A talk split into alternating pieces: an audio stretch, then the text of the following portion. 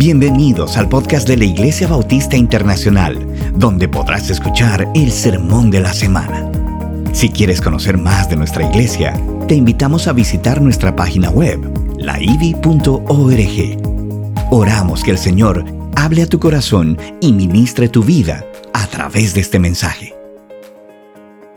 Algunos o quizá todos los que estuvieron aquí recordarán el domingo anterior hablamos de cómo la condición de tu corazón puede afectar la efectividad de nuestra oración. Estuvimos exponiendo el texto de Santiago capítulo 4 versículo 1 al 3. Una vez más vamos a hacer un salto para continuar con este tema de la oración que hemos estado enfatizando en nuestra iglesia en las últimas semanas para ir a un texto que está en el capítulo 5 de la carta de Santiago, del versículo 13 al 18. Yo he titulado este mensaje La oración, un instrumento profundo o un instrumento poderoso más bien, la oración, un instrumento poderoso en los planes de Dios. Yo escogí las palabras de ese título con pinzas, decía yo más tempranamente, porque no quisiera que fuéramos a malentender desde el inicio lo que estoy tratando de decir, pero ciertamente la oración es en esencia un instrumento que nos conecta con Dios y sus propósitos de manera que nosotros podamos vivir su voluntad.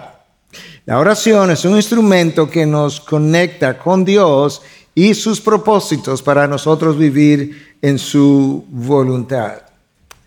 Nota también que yo escogí en el, en el título las palabras que me llevan a entender que la oración puede tener un efecto poderoso, pero antes de concluir, ¿verdad? Cualquier idea que tú puedas tener en tu mente, ah, déjame decirte que puede ser, puede tener un instrumento poderoso siempre y cuando ella, la oración, funcione dentro de los planes de Dios. Déjame tratar de explicar eso de otra manera. Dios ha diseñado la oración para que ella funcione poderosamente debajo de la sombrilla de su providencia y su soberanía. Déjame decirles otra vez. Dios ha diseñado la oración para que ella tenga un efecto poderoso siempre y cuando funcione debajo de su providencia y de su soberanía. Hermanos, si lo que tú estás pidiendo contradice los propósitos de Dios, es obvio que eso no puede estar por encima de la voluntad de Dios. Y cuando yo digo cosas como esas, inmediatamente hay alguien, quizá ya hay algunos aquí pensando, entonces si yo no puedo cambiar los planes de Dios, cuál es el propósito de la oración, pero cuando yo pienso de esa manera, yo no he entendido, no he conocido, se me ha olvidado ¿Para qué fue que se nos dio la oración? Nosotros no recibimos la oración para cambiar la voluntad de Dios. Y mucho menos si lo piensa de esta forma, no se nos dio la oración para cambiar la voluntad santa, perfecta, soberana de nuestro Dios. Por una voluntad como la mía, que es pecaminosa, ilimitada, y humana y terrenal. De hecho, a ti y a mí no nos conviene que Dios haga ese cambalache. Porque cuando Dios hace uso de su voluntad, siempre está buscando tu mayor bien.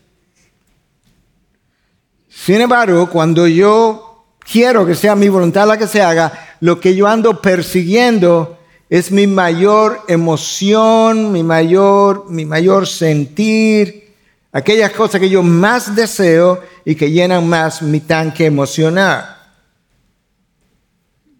La, oración, la eficacia de la oración depende de múltiples factores y vamos a ver algunos de ellos hoy, pero el factor número uno que determina el poder de mi oración es la voluntad de Dios. Y si la entiendo así, entonces la oración es uno de los mejores, una de las mejores prácticas o ejercicios o disciplinas espirituales en la que yo pudiera, que yo pudiera implementar. Y vamos a hablar de un texto que fue escrito por alguien que yo creo tiene la autoridad para hablarnos acerca de la oración y sobre todo la oración del justo que es poderosa y eficaz. Y digo esto porque Santiago o Jacobo, ¿verdad? Como también se le conoce, el que era medio hermano de Jesús, se distinguió por su vida de piedad hasta el punto que se le dio el sobrenombre en la iglesia primitiva de el justo. Santiago el justo o Jacobo el justo. El otro sobrenombre con el que él se le conoció es el de camello de rodillas vieja, por los callos que él llegó a formar en ambas rodillas como fruto del tiempo pasado en oración sobre ellas. Yo creo que ese hombre tiene la autoridad para hablarnos acerca del tópico que vamos a estar leyendo en unos momentos. Y con eso, en caso de que ya tú no estés ahí um, aún, te pido que vayas a la carta de Santiago, capítulo 5, versículo 13 al 18. El texto comienza con una pregunta. ¿Sufre alguien entre ustedes? Que haga oración. ¿Está alguien alegre? Que cante alabanzas. ¿Está alguien entre ustedes enfermo? Que llame a los ancianos de la iglesia y que ellos oren por él, ungiéndolo con aceite en el nombre del Señor. La oración de fe restaurará al enfermo y el Señor lo levantará. Si ha cometido pecados, le serán perdonados. Por tanto, confiésense sus pecados unos a otros y oren unos por otros para que sean sanados. La oración eficaz del justo puede lograr mucho. Elías era un hombre de pasiones semejantes a las nuestras y oró fervientemente para que no lloviera y no llovió sobre la tierra por tres años y seis meses. Oró de nuevo y el cielo dio lluvia y la tierra produjo su fruto. Este es uno de los textos de muchos otros que ha sido mal interpretado y hasta abusado, sobre todo por el movimiento de la superfe, el movimiento de proclámalo y recíbelo, o el movimiento de señales y prodigios, o de apóstoles y profetas. Es el mismo movimiento con diferentes nombres. E-, ese movimiento ha enseñado, ¿verdad?, que tus palabras tienen poder y que tú puedes crear realidades cuando tú pronuncias ah, esas palabras con, cierta, con cierto grado de fe. Pero yo estoy aquí para decirte hoy, hermanos, esa premisa es completamente antibíblica. De hecho, no estaba ni siquiera en la historia de la iglesia. En dos mil años de historia hasta hace 20 o 30 años. Eso te da una, una idea de lo erróneo que pudiera estar ese entendimiento.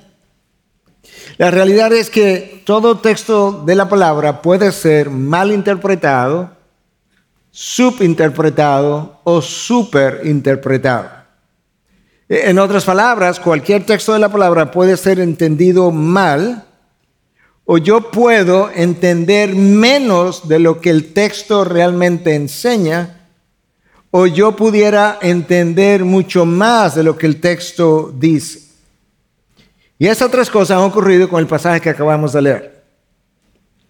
Pero antes de nosotros llegar a una conclusión acerca de lo que este texto significa, yo quiero darte dos o tres principios de interpretación bíblica sumamente llanos y necesarios para entender la palabra de Dios. Esto no es una lección en hermenéutica o exégesis, pero estos principios nos van a ayudar incluso a ver el texto de hoy, por eso yo quiero mencionarlo de principio. Número uno, Ninguna escritura es asunto de interpretación personal, de tal forma que no podemos leer un texto y que de este lado me digan, bueno, para mí este texto significa esto, y de este lado alguien me diga, ese texto significa tal otra cosa, porque el texto tiene un significado y es el que el Espíritu que inspiró la palabra le dio en su texto original. El texto puede tener una aplicación para ti, puede tener otra aplicación para ti, y otra para ti y otra para mí. Una aplicación, pero no un significado distinto. En segundo lugar, a la hora de manejar este texto, este texto entero, nosotros tenemos que hacerlo con mucho cuidado. Recuerda que Pablo le enseñó a Timoteo que procurara presentarse ante Dios como un obrero que no tenía nada de qué avergonzarse, que manejaba con precisión la palabra de verdad. Ese tío, eso tiene todo el sentido del mundo. Si esta palabra vino de parte de Dios, de una fuente verdadera, justa, santa, perfecta, y tiene que ser manejada por manos pecaminosas y labios falibles, entonces nosotros tenemos que ser extremadamente cuidadosos y depender del Espíritu de Dios que la inspiró para poder ser un obrero que no tiene nada de qué avergonzarse. Pablo le escribió eso en su segunda carta en 2.15. Y en tercer lugar, como en este pasaje hay algunas cosas que pudieran no verse como tan claras, déjame decirte que todo pasaje oscuro de las escrituras tiene que verse a la luz de uno o más pasajes claros.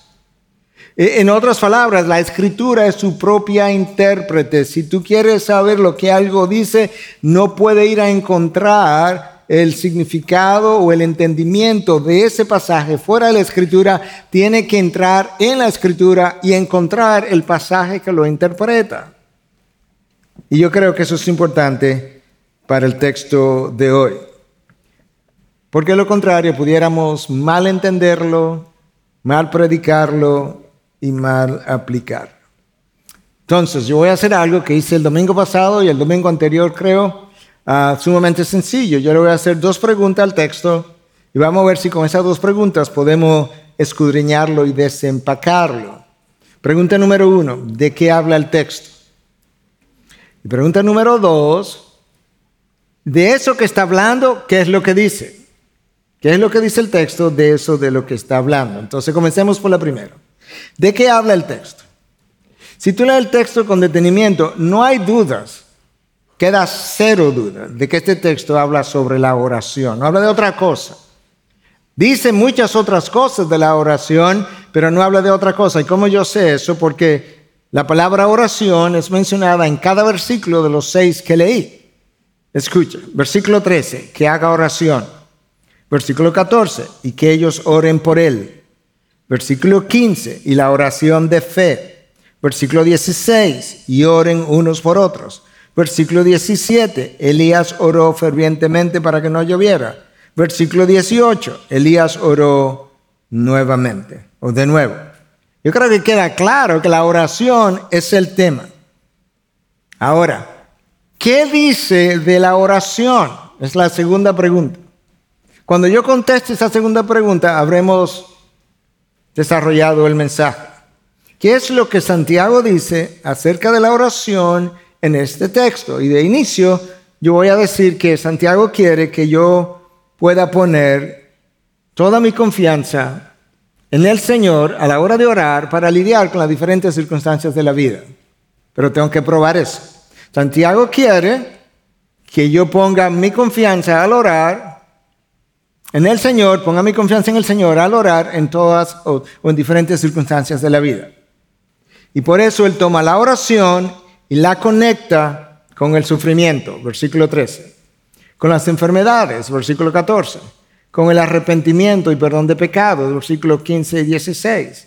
E incluso lo conecta con el funcionamiento de la naturaleza cuando hubo sequía en tiempos de Elías y lluvia por tres años y medio en cada caso.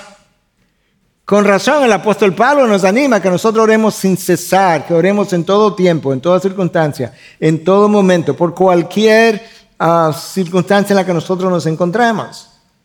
Primera Tesalonicenses 5:17, orad sin cesar. Lo que quiero hacer ahora, en el resto del tiempo que nos queda, es revisar la conexión que Santiago hace entre la oración y cada una de las circunstancias que él nos plantea. Versículo 13.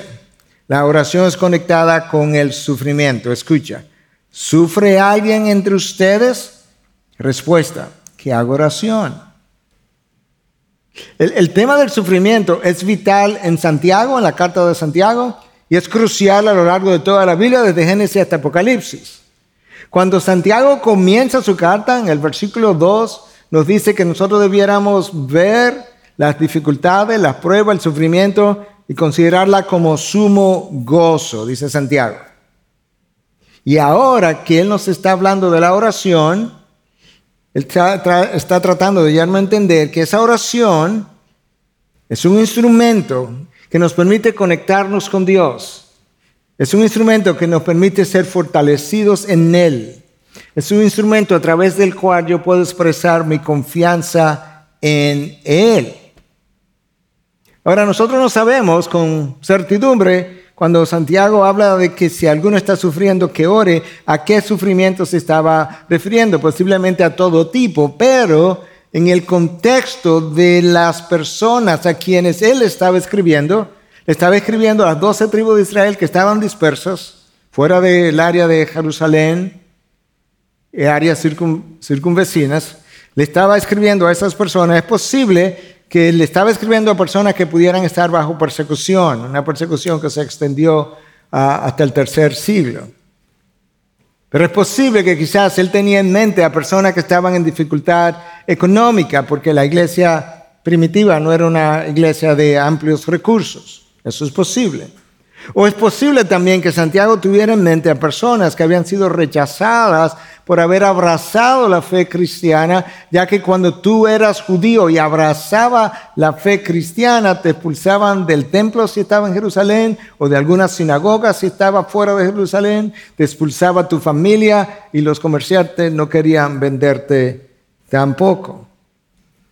Santiago nos dice en el capítulo primero, que nosotros, si a alguien le falta sabiduría, que debe pedir por ella, que Dios la da en abundancia. Ahora nos dice aquí que si estamos en sufrimiento, que pidamos. Bueno, tiene sentido entonces que Santiago me esté diciendo, oye, ora por sabiduría para saber qué necesitas hacer, cómo depositar tu confianza en Dios, qué decisiones tomar en medio del dolor y las dificultades. Es bueno y válido, hermano, que yo ore cuando estoy en sufrimiento para que Dios haga que esa copa de dolor pase de mí, pero es mejor aún si yo puedo orar y después de expresarle mi deseo de que el sufrimiento pase, le pueda decir como el Señor Jesucristo, pero al final que se haga tu voluntad y no la mía. Al final, Dios, que sea como tú entiendas. E, esa actitud hace, e, esa actitud del Señor Jesús hace más de una cosa. Por un lado, esa actitud de renuncia que Cristo tuvo en Getsemaní me conecta con los propósitos de Dios. Entró al Hijo en los propósitos del Padre. Y número dos, me prepara para cuando lo que yo esté pidiendo no sea lo que regrese o la, no me sea otorgado, que yo no me llene de resentimiento contra Dios porque me dio algo que yo no estaba pidiendo o no me dio nada de lo que yo pedí. Esa es la actitud, la mejor actitud para desarrollar una relación con Dios, que me prepare para la vida. E-, esa era la actitud de Job cuando él recibe la noticia de que habían, muerto sus diez hijos. Y Job dice, Jehová dio, Jehová quitó, esa es una actitud de aceptación de su soberanía, de su providencia. Bendito sea el nombre del Señor. Job estaba consciente. Dios no va a quitarle la vida a diez hijos que Él me dio, vidas que Él produjo sin ningún propósito, sin ningún fin en específico. De manera que yo confié en Él cuando me dio mis diez hijos, yo confío en Él ahora que me quitó mis diez hijos, que sea Jehová bendito.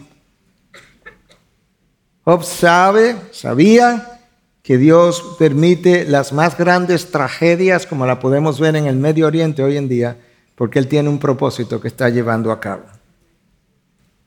Ahora, hermano, cuando esté en medio del dolor orando, tienes que recordar que Dios pudiera detener el dolor y el sufrimiento o pudiera mantenerlo. De hecho, pudiera mantenértelo pudiera quitártelo a ti y dejármelo a mí.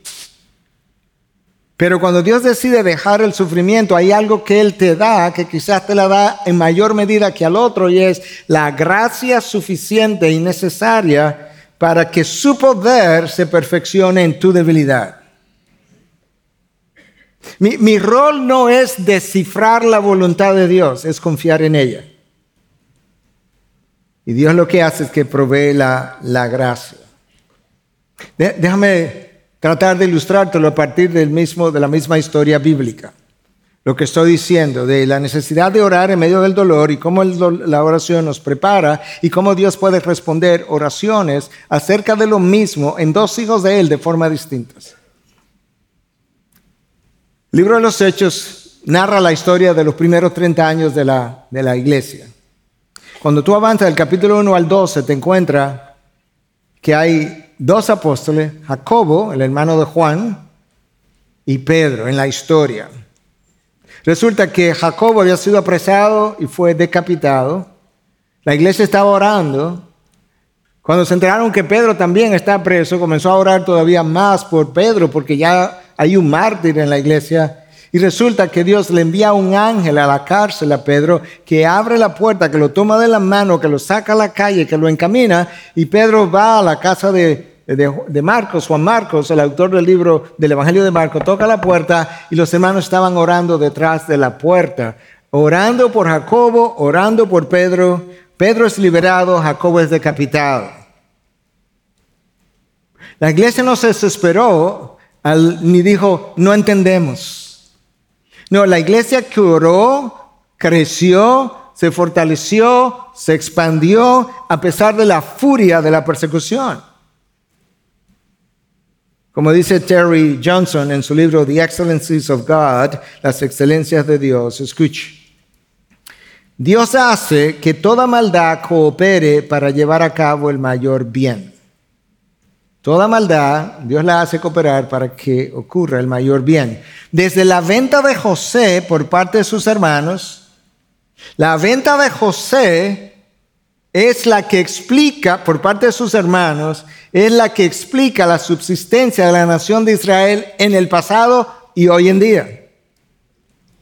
De la venta de José por parte de sus hermanos a la muerte de Cristo a manos de hombres malvados. Wow. Esa es la razón por la que Pablo escribe en Romanos 11:35, cuán insondables son sus juicios e inescrutables sus caminos. No trate de penetrar la mente de Dios, solamente el Espíritu Santo, dice la palabra, es capaz de hacer tal cosa. De manera que Dios responde a nuestras oraciones de formas diferentes en diferentes momentos y en diferentes personas. Por eso no vaya muy rápido al juzgar. No, porque yo sé que lo que Dios está haciendo, Él está pagando. Tú no sabes, Dios te ha dicho. Tenemos que ser muy cautelosos porque a veces queremos ir muy rápido.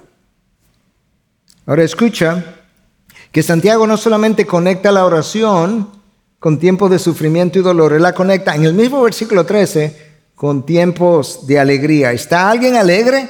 Que cante alabanzas.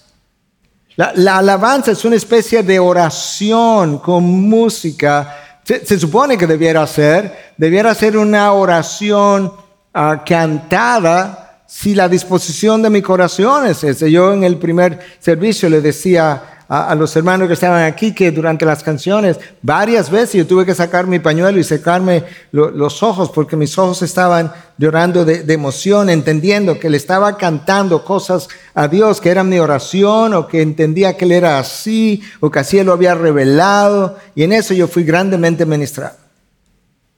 Hermanos, en esta iglesia es posible que aquí en este balcón haya personas que estén en dolor, en sufrimiento, en este balcón haya personas que estén muy alegres. Santiago le dice al de este balcón, está en dolor, ora. Al de este balcón, tú estás alegre, pues canta, dale gracias a Dios, alaba a Dios, cántale al Señor acerca de lo que Él ha hecho contigo. Y júntense. Júntense, que quizás tus canciones alegran al hermano que está de este lado. Eso es uno de los roles del cuerpo de Cristo. Santiago conecta la oración con el sufrimiento, la canción con tiempos de, plenitud, vamos a decir, pero también conecta la oración con la enfermedad. Escuche. Versículo 14. ¿Está alguien enfermo entre ustedes? Que llame a los ancianos de la iglesia y que ellos oren por él, ungiéndolo con aceite en el nombre del Señor. La oración de fe restaurará al enfermo y el Señor lo levantará. Si ha cometido pecados, le serán perdonados.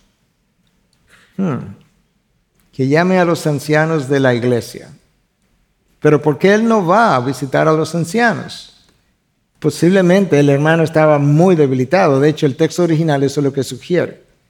con la palabra enfermo. Es la palabra que es traducida ahí como enfermo es un enfermo que está desvalido prácticamente, tan débil, que llame a los hermanos o a los ancianos y que ellos vayan y oren por él y que lo puedan ungir con aceite. La iglesia reconoció desde muy temprano la necesidad de la oración en la vida pastoral, en la vida de los ancianos. De hecho, cuando la iglesia comenzó a tener problemas donde los apóstoles tenían mucho más cosas que hacer de lo que podían atender, ellos decidieron delegar todo lo que no era pastoral a personas, a siete personas en ese momento que podían ser como diáconos. Y ellos dijeron, nos vamos a dedicar a dos cosas, dos nada más, al ministerio de la palabra y a la oración. Ellos entendieron, no podemos estudiar la palabra, entender la palabra, explicar la palabra, aplicar la palabra de una manera consistente si no hay un espíritu de oración con nosotros.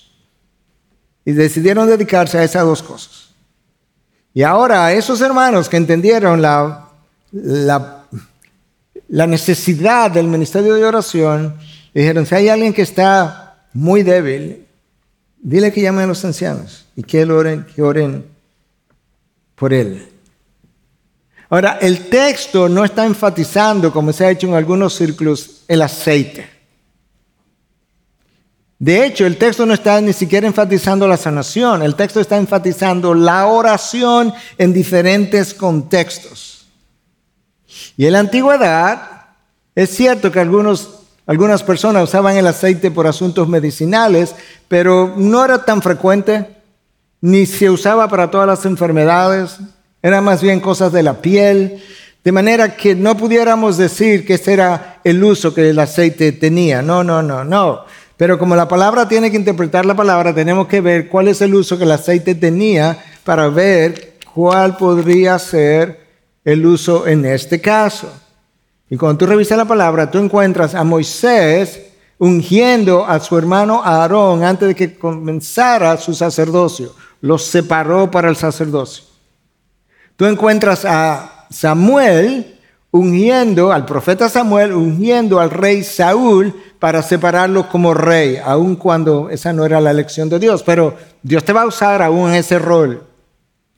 Y tú encuentras a Elías ungiendo al profeta Eliseo como su sucesor, de manera que el aceite, la unción de aceite parece haber sido usado simbólicamente para expresar visualmente que esta persona está siendo separada para un trato especial, en una condición especial, que en el caso del enfermo sería separada para un tiempo de oración especial, quizás por él, quizás Ah, él mismo debiera orar, quizás sus familiares también, toda la iglesia va a orar por estos hermanos, o por ese hermano en particular. Douglas Moo, uno de los académicos del Nuevo Testamento, dice, con relación a lo que acabo de explicar, concluimos, por tanto, que el ungir en el versículo 14 se refiere a una acción física con significado simbólico. En la medida en que los ancianos oran, ellos han de ungir al enfermo para simbolizar que esa persona está siendo consagrada para atención y cuidado especial de parte de Dios. Ahora, Santiago dice que la oración cuando es hecha, ¿verdad? Ah, la oración hecha de esa manera, la oración de fe trastornará al enfermo. Si eso fuera lo único que el texto dice, o mejor dicho, que la Biblia dice, entonces diríamos que todas las oraciones hechas con fe van a restaurar al enfermo. Sobre todo si es hecha de esa manera. Antes de hablarte de ejemplos de la palabra que muestran claramente que no es así, déjame decirte que nuestra propia iglesia, hace varios años atrás, habían dos personas, ambos con cáncer. En ambos casos oramos de esa manera. Los ancianos se reunieron, ah, lo ungimos con aceite, oramos por él. Uno sanó y el otro se fue a la presencia del Señor. La misma petición con la misma persona, el mismo procedimiento, con la misma fe, yo diría, uno partió y el otro se quedó. El que se quedó todavía está entre nosotros, se fue a Piedra Angular recientemente a apoyar la obra allí, y el otro está sano, pero en la presencia del Señor. La fe sola no es garantía de que la oración va a llevar a cabo los propósitos que yo quiero. De hecho, Pablo le pidió, Pablo era un hombre de, fe, vivió en fe, vivió por fe y era un hombre de oración. Pablo le pidió al Señor que le quitara el aguijón, el aguijón tres veces se lo pidió. Y el Señor le dijo, no. El aguijón que muchos entienden era una especie de enfermedad en su vida. El Señor le dijo, no, no te puedo remover el aguijón. Porque el aguijón se te ha dado, Pablo dice, para que se me abofetee de tal manera que yo no me enaltezca de las revelaciones que he recibido. Pablo no sanó a Timoteo tampoco. Aparentemente Timoteo sufría del, del estómago. Y tú recuerdas cuando Pablo le escribió en su primera carta, en 5.23, le dice, Timoteo, tómate un poco de vino, a veces te ayuda con el estómago. Porque Timoteo estaba enfermo del estómago. Tampoco sanó Epafrodito. Epafrodito um, era un compañero de Pablo en la cárcel. Quizá no estaba preso, pero acompañó a Pablo mientras él estaba preso en Roma. Y Pablo escribe la carta a los filipenses y dice en 2.26 que Afrodito estaba enfermo y que cuando la iglesia en Filipo se enteró que Epafrodito estaba enfermo, la iglesia se entristeció y eso entristeció a Epafrodito. Pablo no lo sanó tampoco, a pesar de que sanó a muchos, incluso resucitó muertos. De manera que el texto de Santiago ahora, a la luz de otros pasajes más claros, nos dicen que e, este versículo que leímos en Santiago no es una promesa incondicional de sanación si oramos con fe. No lo es, como acabamos de ilustrar. De hecho, Santiago es el mejor maestro para decirnos eso. Porque si Santiago me puede decir algo en la misma carta en la que él instruyó que se hiciera eso, Incluso lo instruyó antes de, entonces que me quedaría más claro. Y Santiago dice en 4.15, capítulo anterior, si el Señor quiere, viviremos y, haremos esto o aquello. Si el Señor quiere, todo depende de Él, de su voluntad. Cristo Jesús, en Semaní, ya hablamos de eso, igualmente dijo, Señor, no mi voluntad, sino la tuya. Ahora, el mismo Santiago nos deja ver que la fe tiene un rol que jugar eh, debajo de la providencia y la soberanía de Dios, porque la oración, escucha, ha sido diseñada como instrumento poderoso en la vida del cristiano debajo de la providencia y la soberanía de Dios, en conjunción con su soberanía. Pero si no tienes fe, Santiago nos dice en el capítulo 1, recuerda, que el hombre que vaya a pedir, que pida con fe, porque si él no tiene fe, él es un hombre inestable en todos sus caminos y que ese hombre no debe esperar recibir nada de parte de Dios. De manera que la fe, la fe juega un rol. ¿Cómo funciona esa fe y mi oración que se supone que no existen por separado? debajo de su soberanía, quizá entendamos un poco más en lo adelante. Pero de que tiene un rol, juega un rol. Recuerda que Mateo 13:58 nos dice que Jesús estaba en Nazaret y en un momento dado, él dijo, el texto comenta, Jesús no hizo muchos milagros allí por su incredulidad. Su incredulidad afectó el número de milagros que Cristo hubiese podido hacer. Y Hebreos 11:6 nos dice que sin fe es imposible agradar a Dios. Ahora, en el texto que leímos de versículo 15 y 16, donde Santiago conecta la oración con la enfermedad, Santiago nos deja ver tácitamente que él entiende que hay enfermedades que resultan como algo secundario a pecados en la vida de una persona. Escucha lo que Santiago dice. Otra vez, versículo 15 y 16.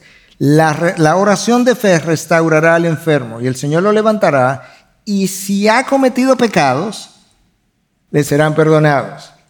Por tanto, confiésense sus pecados unos a otros y oren unos por otros para que sean sanados. Cuando tú dices en Occidente que hay enfermedades que pueden ser causadas por pecados, dada la cosmovisión de Occidente racionalista, modernista, la gente se espanta, de hecho, algunos hasta se ofenden. Pero vamos a llegar ahí. Pero esto es lo que Santiago está diciendo. Si la enfermedad ha resultado como consecuencia del pecado, esto es lo que ocurre, esto es lo que debe ser. Confesión más oración igual sanación. Si nosotros creemos la palabra, no, debe, debe extrañarnos que Santiago piense que hay pecados que resultan en enfermedad. No sabemos exactamente cuáles, pero claramente tenemos textos, historias que así lo verifican. Cuando Juan escribió su evangelio, en el capítulo 5 de Juan se nos habla de que Jesús encontró a un hombre que estaba paralítico por 38 años. Jesús lo sana, el hombre se va, Jesús sigue caminando, el hombre también, y luego se encuentran. En Juan 5:14 escucha lo que Cristo le dice.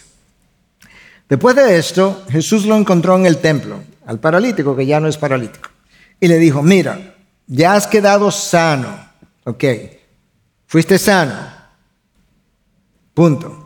No vuelvas a pecar, oh, oh, no sea que te ocurra algo peor.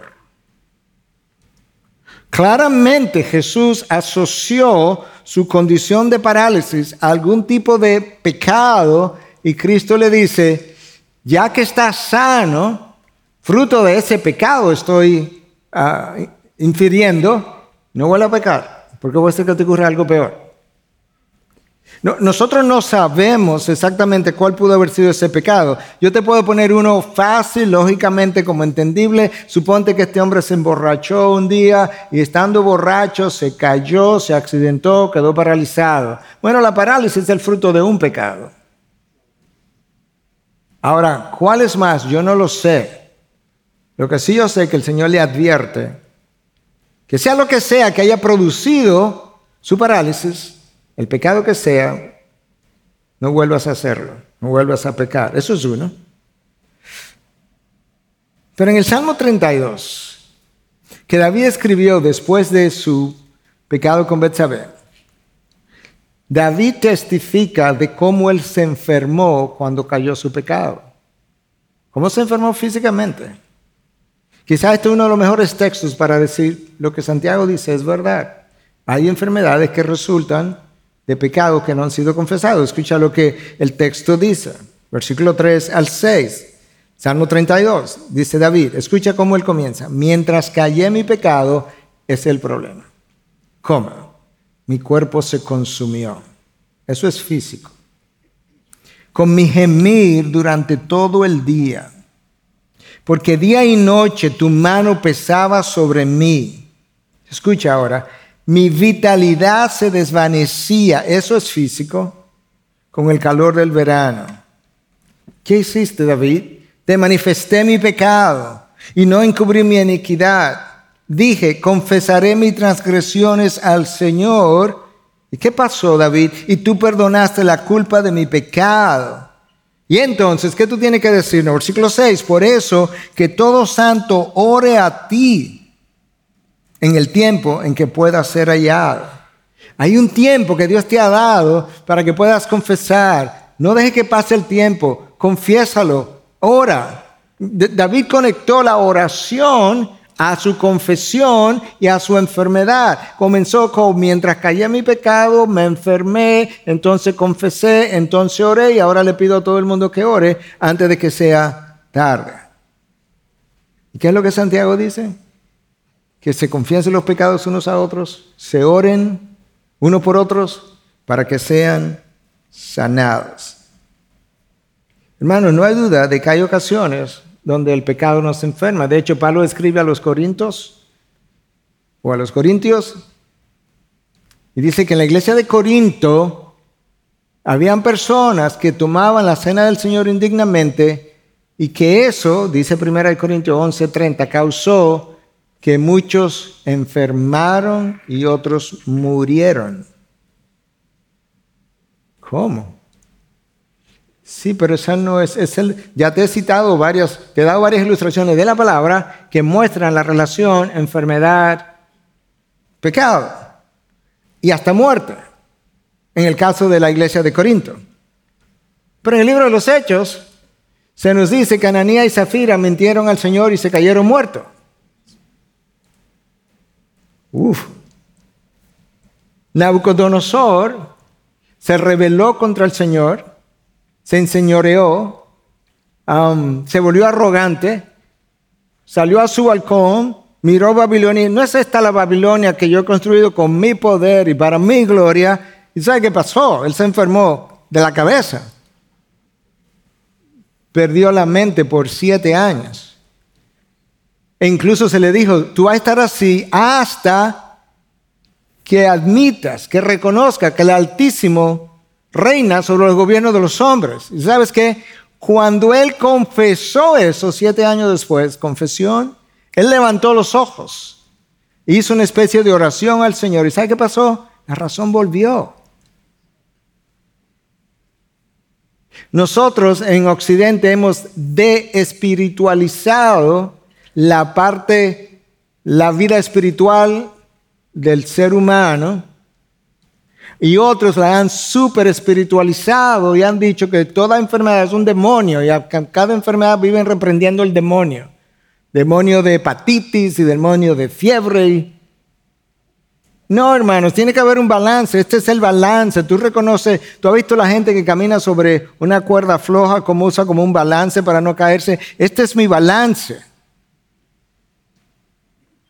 Y yo te estoy diciendo lo que Santiago dice y te estoy ilustrando con la palabra cómo pasó eso mismo en otros contextos. Pero, déjame ir a la ciencia ahora. El Instituto, el Instituto Nacional de Salud en Estados Unidos, the National Institute of Health, la institución de más crédito probablemente en la nación, Um, escribió recientemente, después de hacer una investigación, que la investigación ha demostrado que la exposición al estrés, y el pecado nos estresa a más no poder, puede aumentar la probabilidad de desarrollar enfermedades, además de exacerbar condiciones preexistentes. No solamente puede crear las enfermedades, puede exacerbarlas si ya estaban presentes. Investigaciones recientes han demostrado que el estrés que el pecado nos causa también, es capaz de producir um, mal funcionamiento del sistema inmunológico.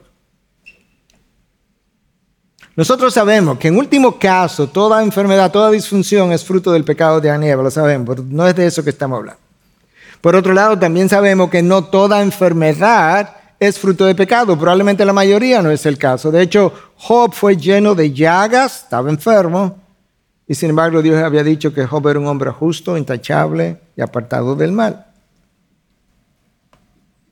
Ahora, Santiago, después que nos dice todo eso, nos dice que la oración hecha con fe puede ser poderosa.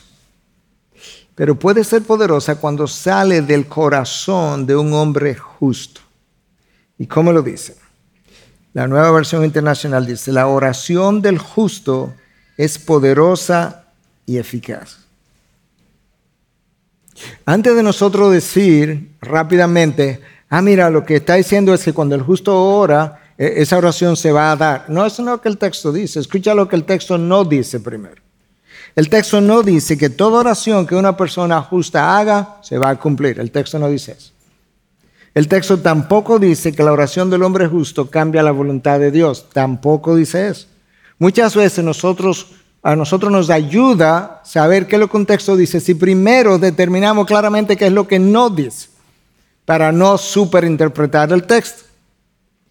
Pero a la luz de otros pasajes que traen luz a este pasaje no tan claro, yo creo que el, el texto parece estar diciendo que Dios está más inclinado a responder las oraciones de personas piadosas.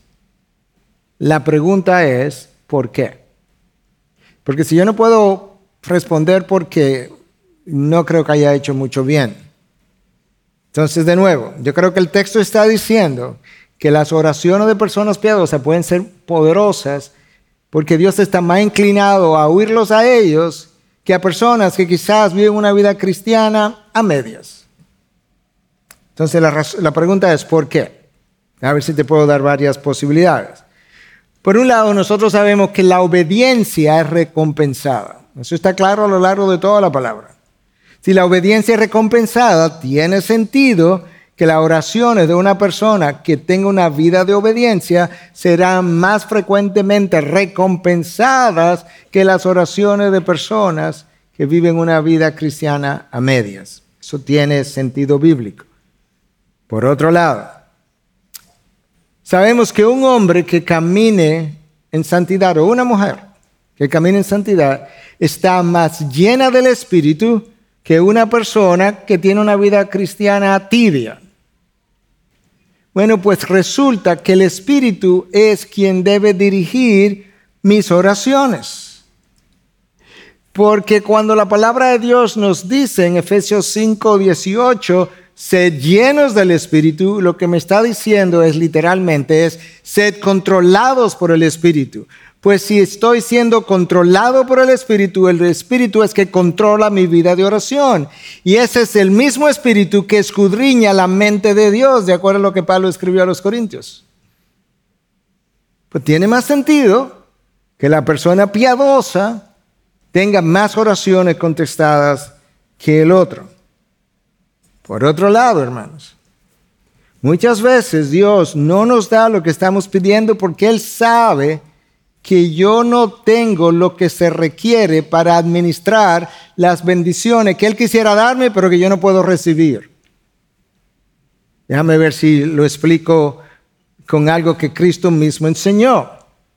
Cristo está hablando del siervo fiel, el, siervo infiel, cómo no podemos servir a dos señores entre Dios y el dinero. En ese contexto, Cristo dice, pues si tú eres infiel con las cosas de este mundo, ¿cómo se te confiará las bendiciones venideras o las riquezas en gloria, dependiendo de la traducción que tú tengas. En otras palabras, el Señor te dice, yo he visto tu vida, he visto cómo administra tu tiempo, cómo administra tus prioridades, cómo administra las cosas materiales que han llegado a ti, cómo administra tus privilegios, tus derechos, la posición que te he dado. Y sabes que no ha sido confiable, ¿cómo piensa que cuando ore yo te voy a bajar riquezas del cielo y ponerla en tu mano cuando ni siquiera puedes manejar las que están aquí en la tierra?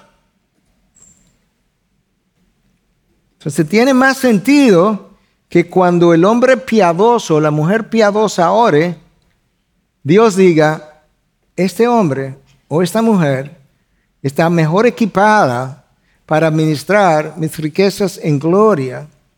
Eso incluye dones, talentos, oportunidades y mil otras cosas que este otro por la vida que lleva y porque ya demostró que es fiel en la administración de las cosas de este mundo. Él está más inclinado a responder esas oraciones. Todavía más, el hombre o la mujer piadosa con mayor probabilidad está caminando en la voluntad de Dios. Y cuando tú caminas en la voluntad de Dios, tú oras la voluntad de Dios. Eso es como es.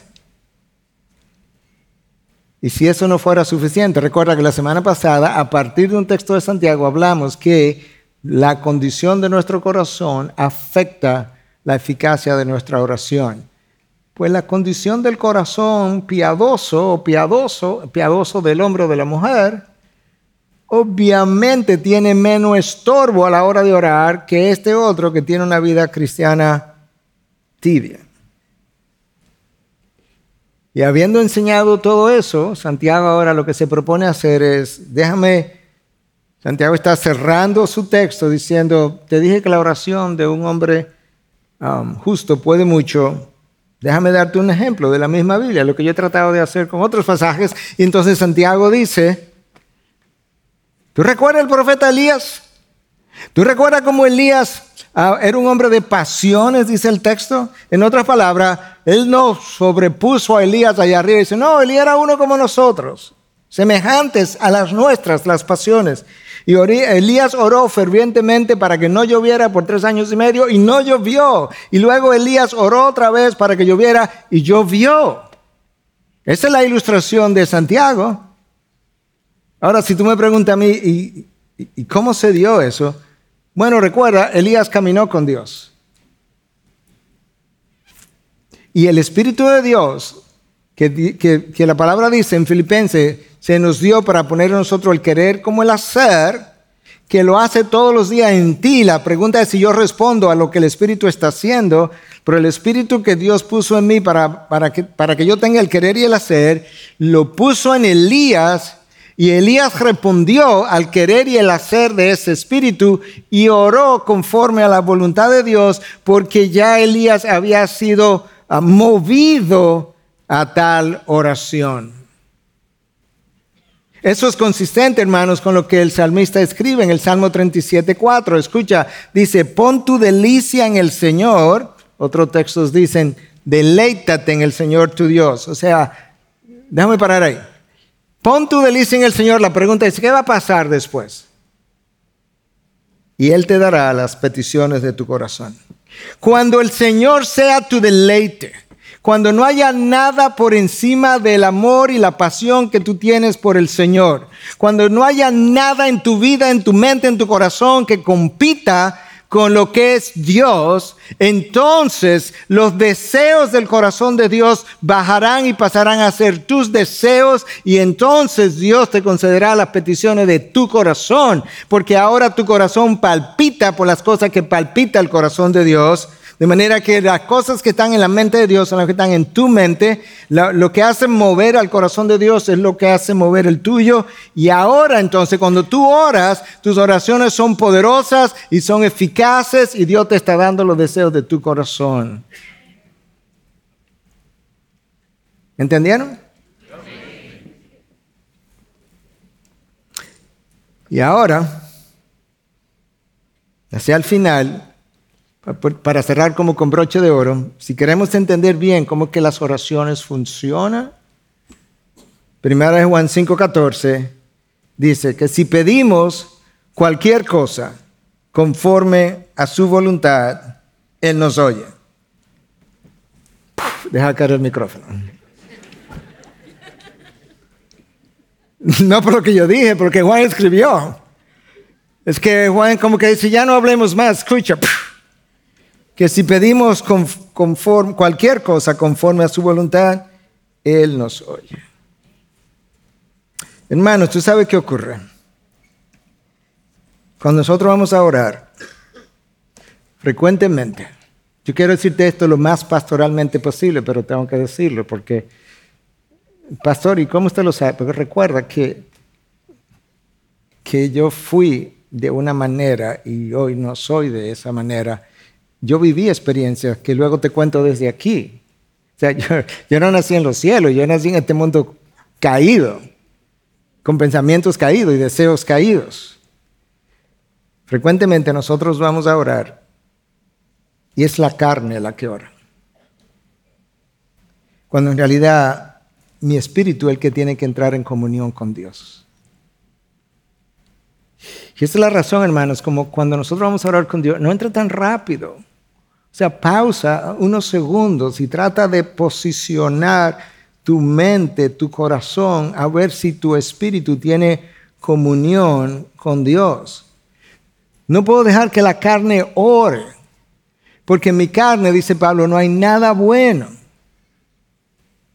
Mi carne nunca ha deseado una sola cosa de las ofertas de Dios. Una sola no la ha deseado. Y no la va a pedir entonces. Mi carne nunca ha creído una sola de sus promesas, ni siquiera la quiere. Mi carne nunca ha disfrutado una sola de las dádivas de Dios. Eh, la carne no, no, cree en promesas porque ella sabe que no va para aquel lado, ella se queda de este lado, lo que tú me vas a dar, dámelo aquí abajo. Pero mi espíritu es el que tiene vida en la presencia de Dios. Y Dios nos ha dado todo lo que nosotros necesitamos para llevar a cabo su propósito. Pero nosotros nos pasamos la vida cavando cisternas que no retienen agua y seguimos sedientos e insatisfechos. Hermano, ¿sabe por qué eso ocurre? Escúchame, trata de figurarte, creo que quizás a producción nos puede ayudar ahora, que tu vida, trata de imaginarte tu vida como un triángulo. ¿Ok? Y en ese triángulo, imagínate que tú puedas poner todo el mundo entero, que es imposible, pero imagínatelo, el mundo entero que tú lo metas dentro del triángulo de tu vida. ¿Tú sabes qué pasa? Que todavía hay ángulos que están clamando atención porque el mundo entero no puede satisfacer lo que tu vida es y para lo que tu vida fue creada. Y esos tres ángulos que están ahí clamando atención es tu alma clamando atención para que lo alimente no con la chatarra del mundo, sino con cada palabra que sale de la boca de Dios. Y la alimente en oración y en comunión con Él y de rodillas. Hermanos, yo fui creado para vivir en comunión continua con mi Dios. Yo fui creado para la vida espiritual. Y cuando me perdí en la vida terrenal, me rescataron para la misma vida espiritual. Por eso Dios le revela a los israelitas que estaban pidiendo lo que el mundo les da, los ajíes y, los, y las cebollas y todo lo demás estaba diciendo, yo te saqué aquí, te dejé tener hambre, te dejé tener sed, para que tú aprendas que no solo de pan vive el hombre, sino de toda palabra que sale de la boca de Dios. Y esa es la razón, hermanos, por la que nosotros tenemos que orar. Oraciones extraordinarias, como le llamó Jonathan Edwards. ¿Tú sabes cuáles son esas? Las oraciones que emanan del alma, de tu espíritu, porque tienes necesidades espirituales que el Espíritu quiere llenar. Para que luego de ser llenadas yo pueda vivir la vida cristiana de este lado de otra manera.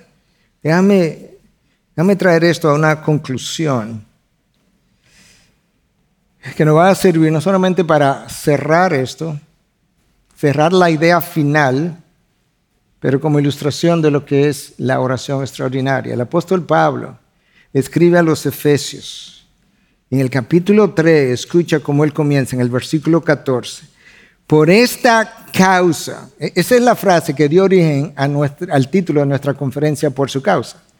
Por esta causa, pues, doblo mis rodillas, su es oración, ante el Padre de nuestro Señor Jesucristo, de quien recibe el nombre toda familia en el cielo y en la tierra, le ruego que Él les conceda a ustedes conformes a las riquezas de su gloria el ser fortalecidos con poder por su espíritu en el hombre interior, que el espíritu haga un trabajo en ustedes y los fortalezca, no en la carne, en su hombre interior. De manera que, Pablo, ¿para qué es que tú quieres que yo sea fortalecido, llenado del espíritu de esa manera? De manera que Cristo habite por la fe en sus corazones.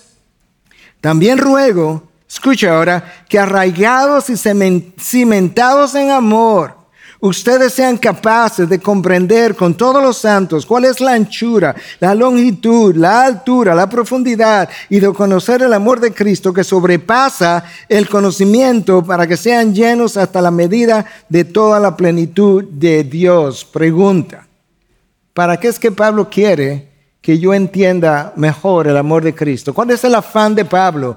De que yo pueda entender la anchura, la longitud, la, profundidad y la altura del amor de Cristo. ¿Qué es lo que eso va a hacer? ¿Tú sabes lo que va a hacer? Lo que jamás ha podido hacer. Y es que vas a poder vivir la vida cristiana que Pablo vivió. ¿Y cómo yo sé eso? Porque Pablo lo declaró de una manera ah, exuberante y muy breve en 2 de Corintios 5:14. ¿Tú sabes qué es lo que Pablo dijo? Si tú quieres saber el secreto de mi vida, por qué vivo como vivo, por qué doy lo que doy, este es el secreto. El amor de Cristo me constriñe. ¿Qué quiere decir eso, pastor? En el original implica, el amor de Cristo me controla, el amor de Cristo me gobierna, el amor de Cristo me mueve, el amor de Cristo me pegó contra la espada y la pared y no me dejó ninguna otra opción que servirle como le estoy sirviendo. Cuando llegué a comprender que Dios Padre dio a su Hijo, Que Dios Hijo dio su vida y luego enviaron el Espíritu a morar conmigo, a un hombre pecador, perseguidor de la iglesia, que estaba perdido en pecados, en, en delitos y pecados, que estaba en la oscuridad de la mente entenebrecida, que Dios haya dado a su Hijo por tal persona, la grandeza de ese amor me ha obligado, me ha motivado, me ha empujado a vivir como vivo. Por tanto, yo oro, dice Pablo, yo doblo mi rodilla y le oro que puedan entender cuál es la anchura, longitud, profundidad y altura del amor de Cristo para que puedan vivir la vida cristiana que Dios quiso que viviéramos. Esa es la razón. La carne no va a pedir eso. Y eso no se pide con tres minutos al día de oración, ni corriendo. Es el Espíritu que entiende, que entra en comunión. Y que al entrar en comunión con Dios entiende qué es lo que necesita. Las añadiduras, que son lo que la carne necesita como para subsistir en este, de este lado, mientras llegamos a aquel lado. Dios dice, no te preocupes por ella, lo que va a comer, lo que va a beber, lo que va a vestir. Déjale eso, que yo me encargo. Padre, gracias.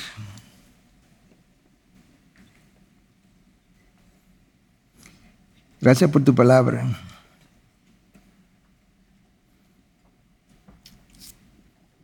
Gracias que tu palabra nos enseña, nos abre los ojos, nos estimula, nos convence. Señora, mira, en la, congregación probablemente hay personas que están en, dolor, en sufrimiento, mi consejo, hermano, hermana, es que ore. Le pida a Dios que te dé la sabiduría que, que tú necesitas para, para ver cómo ora y que te dé la gracia que tú necesitas para sostenerte fiel en la tribulación. Pero quizás tú estás en un buen tiempo. Quizás otro hermano está en un buen tiempo. Pues canta alabanza a Dios que no se te vaya el tiempo en, simplemente viajar y pensar. Y, no, no, no, cántale a Dios, dale gracias a Dios con canciones alegres, diciéndole a Dios cómo, cómo le da gracias y cómo seguirás confiando en Él. Pero quizá en esta mañana Dios te reveló que hay alguna enfermedad física o del alma que, de la que tú estás padeciendo como fruto de pecado. Hermano, encuentra la forma de hablar con Dios, de confesarle a Él, y quizás un pastor o quizás un un líder de la iglesia de, ve y habla, confiesa tu pecado, que ore por ti, que otros oren por ti, para que sea restaurado, para que sea sanado, hermano. Dejemos de pedir por estas cosas, estas nimiedades del día a día. Señor, quizás, quizás hay alguien aquí, Padre, que, que necesita fe, porque no tiene. Yo te permito que tú le, que tú le abras los ojos y le permita ver cómo, cómo había uno más entre las llamas con esos tres amigos de Daniel. Que le permita ver cómo había uno, sobre, uno más sobre las aguas cuando, Cristo se apareció caminando sobre las aguas. Para que podamos entender, oh Dios, que no importa el tamaño de las olas cuando Cristo está en la barca o al lado de ella. Que no importa el calor de las llamas cuando Cristo está en medio de ellas. Señor, danos hombres y mujeres que oren a la altura de nuestros tiempos. Estos no son tiempos comunes y corrientes. Estos no son tiempos para, para jugar al cristianismo. Estos son tiempos de, para hombres entregados que hayan entendido el amor de Cristo hasta el punto que los, que los obligue y que luego no quieran hacer ninguna otra cosa que no sea vivir tu causa y vivir para tu causa. Señor, ayúdanos a entender que la fe, la confianza, la oración es que nos permite pasar por las tormentas difíciles de la vida. Señor, inyecta, inyecta en tu pueblo, en su mente, la convicción de que tú eres lo único que necesitamos para llegar triunfantemente al final. Y que si pudiéramos tener todo, pero no te tenemos a ti, que todavía no tenemos nada. Ayúdanos a recordar que nuestras batallas se pelean de rodillas.